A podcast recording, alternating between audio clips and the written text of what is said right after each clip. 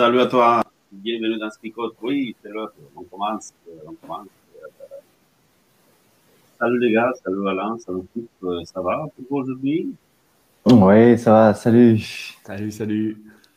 Vous êtes euh, prêts à continuer ce euh, message d'Amos? Ce doux message d'Amos, ce doux encouragement d'Amos. Oui, je vous ai vu hier.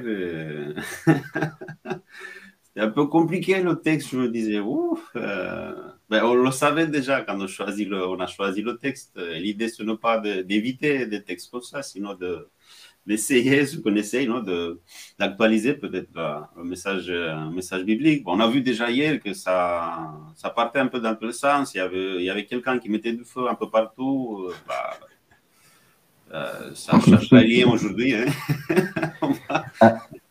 Un pyromane divin, hein Oui, ça ne changera pas. On va continuer à peu près dans la même euh, idée. Et on, arrive, on arrivera enfin à Israël parce que c'était, on, se disait dans l'a dit que c'est un message contre l'Israël. On n'a pas vu Israël pour l'instant parce que Amos, il a commencé un peu de loin pour se rapprocher et on verra, on verra Israël. Et aujourd'hui, on verra pourquoi on, dit ne joue pas avec le feu parce que ça brûle.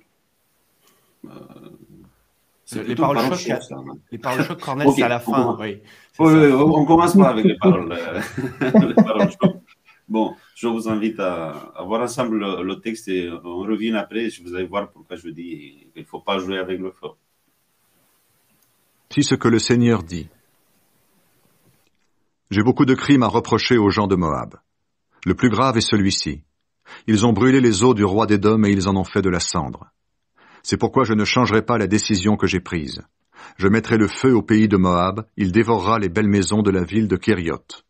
Moab mourra au milieu d'un grand bruit, au milieu des cris de guerre et au son de la corne de bélier. J'enlèverai le roi qui le gouverne, et je ferai mourir tous ses chefs avec lui. C'est le Seigneur qui le dit. Voici ce que le Seigneur dit. J'ai beaucoup de crimes à reprocher aux gens de Juda.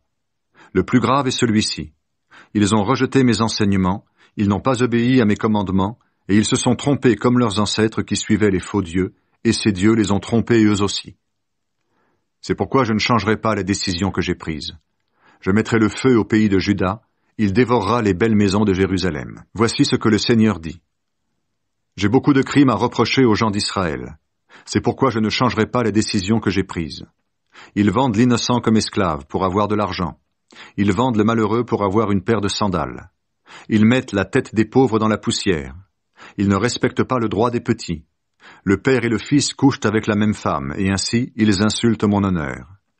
Dans tous les lieux de culte, ils dorment sur les vêtements qu'ils ont pris aux pauvres. Dans la maison de leur Dieu, ils boivent le vin qu'ils ont pris aux gens. Pourtant, moi, j'ai détruit pour vous les populations amorites. Ces gens étaient aussi grands que les cèdres et aussi forts que les chênes. Je les ai entièrement détruits. Autrefois, moi, je vous ai fait sortir d'Égypte, et je vous ai conduit dans le désert pendant quarante ans pour que vous possédiez le pays des Amorites. Plus tard, parmi vos fils, j'en ai appelé certains pour qu'ils deviennent prophètes. Et parmi vos jeunes gens, j'en ai appelé d'autres pour qu'ils se consacrent à moi par un vœu. Est-ce que ce n'est pas la vérité, gens d'Israël? Moi, le Seigneur, je le déclare.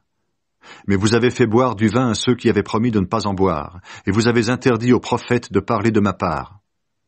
Eh bien, moi, maintenant, je vous écraserai comme une charrette pleine de marchandises écrase tout sur son passage. Même les plus rapides ne pourront pas fuir, même les plus forts ne pourront pas utiliser leur force, même les meilleurs soldats ne pourront pas sauver leur vie. Celui qui lance les flèches ne résistera pas, le coureur ne s'échappera pas, l'homme à cheval ne sauvera pas sa vie. Ce jour-là, le plus courageux fuira tout nu. Voilà ce que le Seigneur déclare.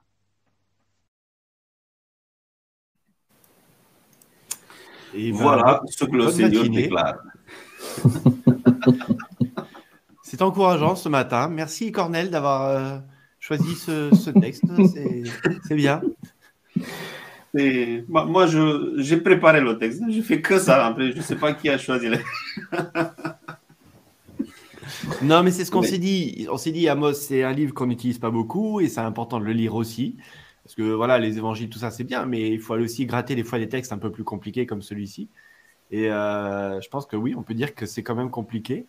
Euh, en tout cas, c'est pas le genre de texte qu'on lit le matin pour la vigile matinale, quoi. On va dire ça comme ça. On n'utilisera pas non plus ça pour accompagner un petit déj. Nous, on le fait, mais Voilà. Voilà. Bon, il y a des différences non, dans le. Est-ce que vous avez remarqué des différences par rapport au texte d'hier? Il y a des choses, euh, parce qu'on continue dans la même ligne un peu, des reproches. Euh, Le premier ce- aujourd'hui, c'est Moab. Ils ont brûlé euh, les os de roi des dômes. Bah, c'est pour ça qu'ils ont joué un peu avec le feu après à la fin. c'est le feu qui, qui a gagné, on va dire. Après, on arrive à Juda. Là, on rentre dans, dans, dans terrain connu parce que Juda et Israël sont déjà euh, connus dans la- l'Ancien Testament et après, on arrive à Israël. Mm. Qu'est-ce qu'on peut retirer de, de, de ce texte Oui, alors je, je commence, je commence. Euh, voilà, donc on, on termine. euh, on, le découpage aurait, aurait pu peut-être se terminer euh, euh, le, chapitre premier avec les, six nations euh, païennes, on va dire, en dehors du peuple d'Israël, et puis démarrer peut-être le chapitre 2 au, verset 4, c'est-à-dire avec euh, Juda et Israël. En tout cas, voilà, on a, on a les deux derniers. euh, enfin la dernière nation païenne, Moab, et ensuite on démarre avec Juda, et puis on s'aperçoit que bah y a toujours donc un péché qui, qui est reproché, euh, comme les autres, comme le chapitre premier. Et puis là pour Israël, donc il y en a pas qu'un. Par contre, euh, il y en a plusieurs, et apparemment donc au nombre de sept, sept reproches ou sept délits que euh, que Dieu a à, faire, en tout cas, au peuple d'Israël. Sept délits, mais c'est les, les plus importants qui sont notés à chaque fois. C'est-à-dire que pour tous ceux d'avant, euh, que ce soit les Édonites, les Ammonites, les Moabites, voilà, je pourrais te reprocher plein de choses, mais j'en retiens un. Et pour Mhm. Israël, je pourrais te reprocher plein de choses, mais je vais en retenir sept. Parce que toi, tu les as cumulés.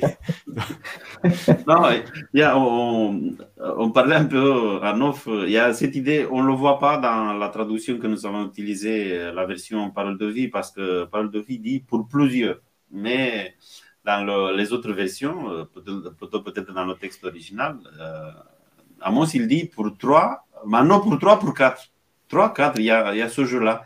Et pour les, les autres nations, euh, et Juda inclus, aussi, euh, ce n'est pas ni pour trois ni pour quatre. C'est quatre moins trois. C'est une seule, euh, un seul euh, reproche euh, à faire. Et après, pour Israël, ça s'accumule ni pour trois ni pour quatre. Pour sept, trois plus quatre. Je ne sais pas si c'est le jeu qu'il fait, mais euh, on voit que. et ça veut dire quoi? Pour moi Je me posais la question pourquoi je- euh, bah, Dieu il s'arrête un peu plus sur Israël. Je crois que dans les autres pays, il y avait aussi des autres euh, reproches à faire, peut-être. Mais c'est un peu l'idée de j'attends un peu plus de vous. J'attends un peu plus de vous parce que vous êtes la nation favorisée. C'était non, on a reçu ça, ça, on a ça, on a la vérité, je ne sais pas. Mais si vous avez tout ça, bah, vous voyez, j'ai des attentes par rapport à, à ce que vous avez, que vous dites que vous avez. Oui, et puis c'est intéressant, on parle de sept reproches qui sont faits à Israël, euh, et on a passé sept peuples différents aussi avant. Je ne sais pas si vous avez remarqué. Donc Mhm. il, y a, il y a aussi une symbolique qui est là derrière. Et dans cette gradation des différents peuples, on commence par, entre guillemets, ceux qui sont les plus loin et les plus anathèmes, quoi, les, vraiment les plus euh, loin de Dieu, euh, c'est les Syriens. Et petit à petit, on se rapproche vers Israël avec les Philistins, les Phéniciens, les Édonites, les Ammonites, les Moabites qui sont un peu des cousins quand même euh, d'Israël, quoi. hein. Donc c'est pas non plus des totalement étrangers. Et on finit avec Israël. Et là, il y a quand même quelque chose de vraiment particulier avec Israël, c'est que le reproche qu'est fait Israël au départ semble moins euh, moins méchant que les autres.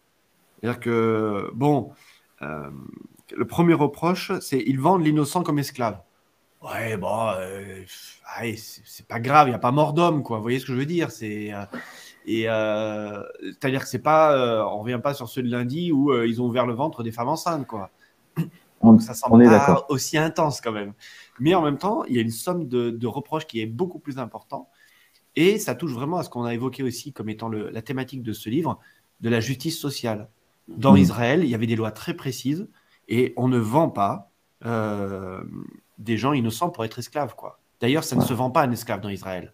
On devient esclave parce qu'on choisit d'être esclave, parce qu'on a une dette et on a besoin de, faire une remise de cette dette. Et, c'est là où on commence avec une succession de reproches à Israël qui sont quand même bien précis, dans une catégorie précise. On a l'impression que, un petit peu, alors je sais pas si je suis déjà dans l'actualité, mais euh, dans le et maintenant, mais euh, quelque part, les, personnes qui ne connaissent pas Dieu, euh, bon bah voilà, les, reproches qui sont faits sont, sont, gravissimes dans le sens où bah, le, entre le bien et le mal, il y a, y a peut-être pas cette notion et du coup euh, éventrer le, le, les femmes enceintes, euh, voilà, c'est atroce.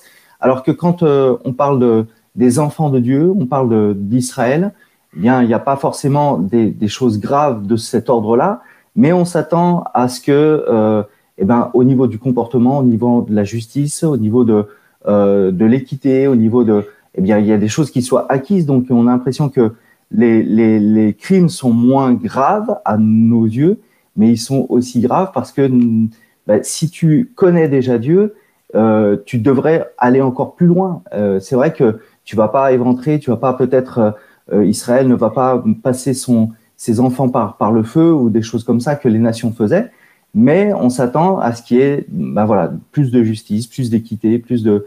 Et alors que ça, ça ne se trouve pas. Oui, quand on parle de justice euh, sociale, c'était quoi? Euh, Tu avais déjà mentionné, Philippe, Dieu il avait mis en place un système pour protéger les, les, les, plus faibles, on va dire, les, démunis, les, défavorisés. Il avait euh, mis en place, parce que plusieurs fois, y a, on trouve cette formule, par exemple, vous n'avez pas fait, il y a un reproche de Dieu, vous n'avez pas fait ce qu'il fallait faire pour les, les orphelins, les veuves et les pauvres. Euh, parce qu'ils étaient, ils étaient protégés. Il n'y avait personne pour les protéger. C'est Dieu qui, a mis en place euh, plein de, plein de choses pour les protéger. Et là, euh, le peuple d'Israël ils ont, ils ont oublié ça d'un côté, mais après, ils ont commencé à faire du commerce avec la misère des, des, des, de ceux qui sont démunis. Par exemple, euh, vendre, comme tu disais, vendre des esclaves, les esclaves. Là, il y avait un système pour libérer les esclaves chaque euh, sept ans et après. Vous voyez, il y avait un système pour protéger, mais ils ont, ils ont oublié le système, mais euh, ils ont fait encore plus que ça parce qu'ils ont créé beaucoup d'injustices.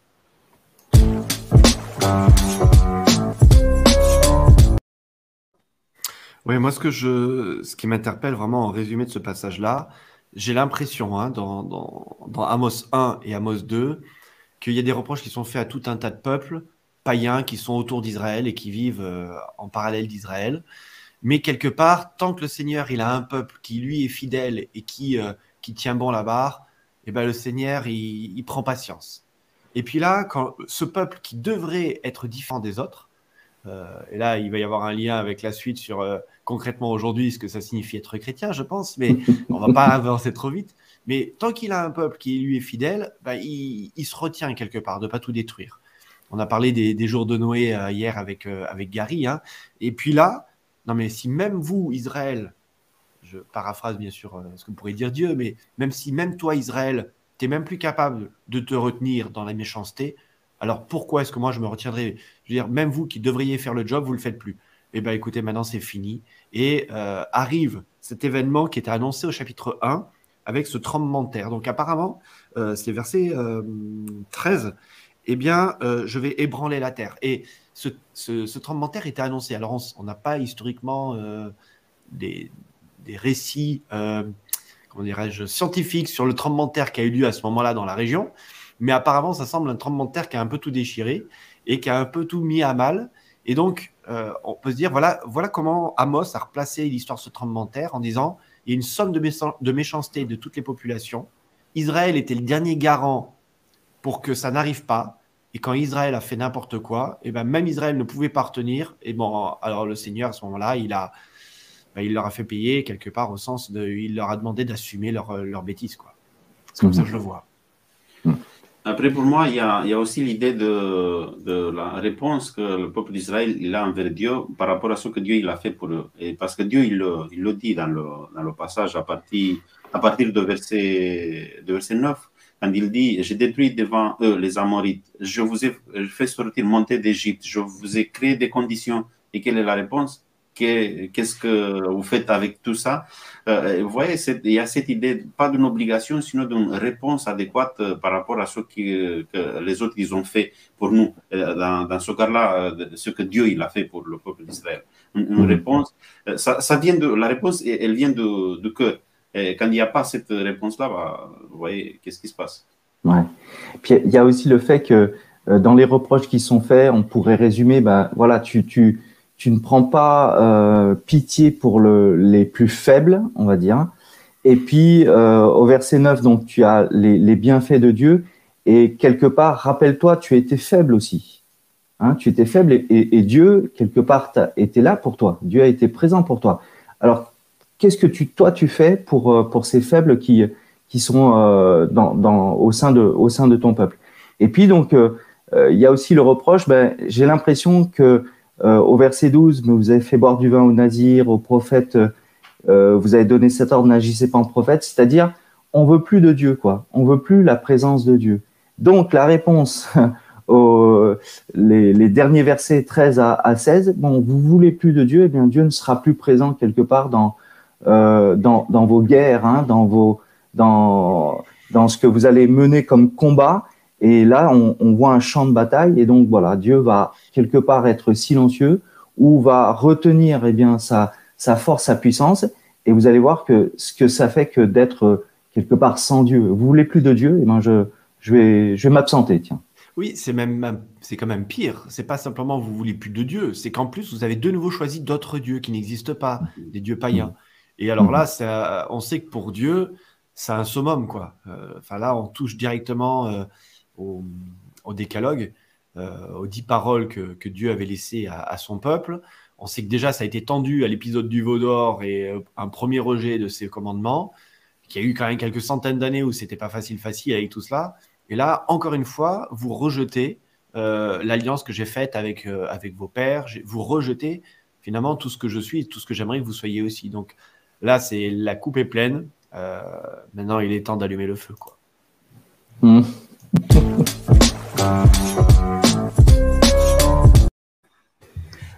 Alors justement, il n'y a pas de feu. Il n'y a pas de feu pour Israël. Hein. Euh, et je, j'enverrai le feu. Hein. C'est le seul, la seule nation où euh, Dieu ne dit pas. Euh, voilà. Donc il n'y a pas de feu. Il n'y a pas de feu pour Israël parce que peut-être que ça a une signification aussi particulière, le feu pour Israël, dans le sens où Israël, c'était quand même aussi à un moment donné à donner à la, au fait de brûler ses propres enfants. Ils ont, ils ont pratiqué cela. Euh, ça a été vraiment une abomination horrible, hein, euh, comme euh, les peuples païens qui le faisaient. Mais mhm. en effet, la sentence, elle n'est pas, elle pas par le feu, mais j'ai envie de dire, elle est tout aussi terrible quelque part. Mhm. Oui, parce que c'est ce que Alan il disait. Dieu, il dit, bah, ok, c'est bon, je me retire vous n'avez plus besoin de moi parce que vous ne faites pas ce que j'avais, je me retire. Et, il y avait euh, un peu aussi cette idée de bah, nous sommes déjà forts parce qu'on a une armée, une stratégie militaire. Et après, Dieu, il dit bah, on verra qu'est-ce qui se passe avec celui qui mène l'arc, par exemple, parce que quand je ne serai pas là. Ce n'est pas, hmm. c'est pas dans, dans vos, vos, forces, sinon c'est peut-être la, la, la protection de Dieu quand il est là. Et Dieu, il dit, bah, je me retire, on verra qu'est-ce qui se passe avec, euh, avec vous. Moi, je voulais revenir sur euh, euh, une citation, enfin pas une citation, une remarque, merci de Maggie. invitation à l'introspection pour ceux qui se croient bien chrétiens. Donc, elle avait fait cette remarque quand on avait parlé justement d'Israël et de l'application, on avait déjà évoqué. Mhm. Pour moi, ce texte, concrètement, l'invitation que Dieu nous fait, c'est être un peuple différent. Non pas différent dans le sens où on est meilleur et on fait les choses mieux que les autres, mais dans le sens où il y a un appel de Dieu. Pour moi, c'est euh, au travers de tout, toute la Bible, hein, pas simplement de quelques passages, de euh, cette mission de protéger les, faibles, de protéger les pauvres, la veuve, l'orphelin, le réfugié. Euh, et ça, pour moi, c'est, enfin, pour mon approche, hein, c'est un élément important de la Bible et de ce que Dieu demande dans cette justice. Justice sociale, mais justice dans tous les sens du terme. Et, je me dis des fois, voilà, est-ce que l'Église, elle s'est pas recentrée sur elle-même et elle prend soin d'elle-même, ou de temps en temps elle sort de ses quatre murs pour aller évangéliser et ramener des gens euh, dans ces quatre murs, ou est-ce que elle a cette mission, alors euh, incarnée par euh, l'abbé Pierre, Mère Teresa, c'est-à-dire aller vivre au milieu des plus pauvres et apporter cette, ce bien-là, alors qu'il peut être bien sûr l'évangile, la parole libératrice, ça c'est clair, mais l'évangile seul ne suffit pas. C'est-à-dire que d'une main, tu apportes l'évangile, de l'autre main, tu amènes du pain quelque part, où tu prends mmh. soin. Et euh, moi, je trouve que c'est ça le reproche qui est fait Israël ici, hein, dans, ce passage-là, le rapport à l'esclave, le rapport à les enfants qui sont humiliés, par rapport à, ceux qui sont pauvres. Mais euh, qu'est-ce que vous faites, vous, en tant que chrétien aujourd'hui? Qu'est-ce qu'on fait en tant que chrétien? Euh, On a une assoce qui s'appelle ADRA, ok, c'est bien, mais est-ce que c'est suffisant? Ou est-ce que l'ensemble de, notre mission ne devrait pas être, d'un côté l'évangile, de l'autre côté, apporter, de faire du bien? Voilà, C'est mon coup de gueule de ce matin. Oui, ouais. Alors moi, moi, je vois aussi euh, quelque part si si tu penses euh, que tu as été choisi par Dieu comme le peuple d'Israël, si quelque part tu tu euh, voilà, pour ma part, je, je, je, je, le prends aussi pour moi. Tu es tu es né dans l'Église, je suis né dans l'Église et, et quelque part tu as tu as euh, un, un, une relation particulière, un contact particulier avec Dieu par rapport aux païens entre guillemets, aux, aux gens du monde. Euh, c'est vrai que le Seigneur attend de moi ou bah, quelque chose de plus, quoi. Hein. C'est vrai que euh, la notion de bien et de mal, eh ben, je l'ai déjà normalement. Je devrais prétendre à, savoir un petit peu quelle est ma droite, quelle est ma gauche, on va dire, comme disait, comme dit Dieu parfois. Et, et du coup, j'attends de toi, eh bien, un petit peu plus. Et ce plus, alors oui, sur le côté social. Alors, j'entends Flip, tu dis, ben, il faudrait qu'on s'engage. Mais j'ai envie de dire que chacun voit avec les dons qu'il a, avec la capacité, voit avec euh, ce qu'il peut faire autour de lui. Mais euh, j'attends un peu plus de, de, toi qui, quelque part, eh bien, me connaît mieux ou a une relation particulière avec, euh, avec moi, dit Dieu. Donc, euh, où est-ce que tu en es? Non pas euh, savoir le, bien et le mal, ça, normalement, tu devrais le percevoir plus que les autres, mais j'attends maintenant un peu plus de toi sur l'équité, sur la justice, sur sur euh, te, prendre soin des plus petits, des plus faibles, hein, comme on, comme on l'a dit. Tu as été faible et, je t'ai donné ma force, dit Dieu, dit euh, à Israël. Maintenant, toi, qui, te, qui semble fort, qu'est-ce que tu fais par rapport aux faibles? Oui, mais tu vois, pour moi, ça, c'est pas une question de don. Alors, le don d'aller vivre en Inde, dans les quartiers les plus favorisés, défavorisés, là, je peux comprendre, c'est un, un vrai ministère. Mais mmh. prendre soin de ma voisine qui est un peu âgée, euh, est-ce que c'est un don ou c'est juste à un moment donné cette justice que, à laquelle Dieu nous appelle, prendre soin de ceux qui sont autour de nous? Je ne dis pas qu'il faut traverser la terre entière pour aider vraiment ceux mhm. qui sont le plus dans la misère, hein. mais euh, si on est en tant que chrétien, on n'est pas tourné vers ceux qui sont juste autour de nous. Regardez à notre gauche et à notre droite, je suis certain que dans votre mhm. entourage, il y a forcément quelqu'un qui a des besoins quels qu'ils soient, que ce soit des mhm. besoins matériels, que ce soit des besoins juste d'être écouté ou de parler. Euh, est-ce qu'on remplit cette mission-là en fin de compte? C'est pour ça qu'on est là. Sinon, il a pas de... Sinon, ça sert à rien l'évangile. J'ai envie de dire, ça sert à rien de croire juste pour être avoir son petit salut à soi, quoi. C'est très très égoïste de vivre de cette manière-là. Oui, après, tu disais de, l'Église, non? Euh, Pour moi, l'Église peut être ce lieu, c'est l'endroit où on, se met en contact avec euh, la vérité, au Dieu, au ce que vous voulez, euh, mais c'est pas là qu'on vit. Là, c'est pas l'Église que ça se voit, le fait qu'on se rencontre avec Dieu. Parce que si c'est que là, et parfois même là, c'est compliqué, l'église, c'est compliqué. Si c'est que là, bah, qu'est-ce qu'on a fait? On a créé quoi? Des, des endroits où ça se passe plus ou moins bien, et après, qu'est-ce qui se passe à l'extérieur? C'est là où on se rencontre avec Dieu, peut-être, mais c'est à côté de nous, là, là où on vit, que ça se voit, on va dire. Non? Se voit qu'il y a eu cette rencontre, cette vérité, cet euh, héritage que nous avons eu, cette, euh, je sais pas, on a dit plein de choses, surtout nous, l'Église, peut-être l'Église adventiste, pas que l'Église adventiste, l'Église, nous, Dieu nous a donné ça, la vérité, ok, il faut que ça se voit. Oui, alors je rebondis sur un message de Sophie, par exemple. Euh, on fait en fonction des capacités de chacun. Alors, je suis d'accord, et en même temps, Sophie, je renvoie justement à ce que tu disais juste avant, que bah, toi, ta manière de prendre soin, c'est de témoigner sur ton parcours c'est un autre message que tu as posté, euh, sur ton passé quelque part. Ben voilà, c'est une manière de prendre soin. Et c'est pas encore une question de euh, j'ai reçu ou pas des capacités. Les capacités, mmh. c'est ce qui nous emmène plus ou moins loin, entre guillemets, dans notre témoignage et dans ce qu'on peut guérir les autres. Mais euh, voilà, cette idée d'être tourné vers les autres, c'est peut-être ça qui est, vraiment, je pense, un des éléments les, plus importants. On arrive à notre moment fatidique, les amis.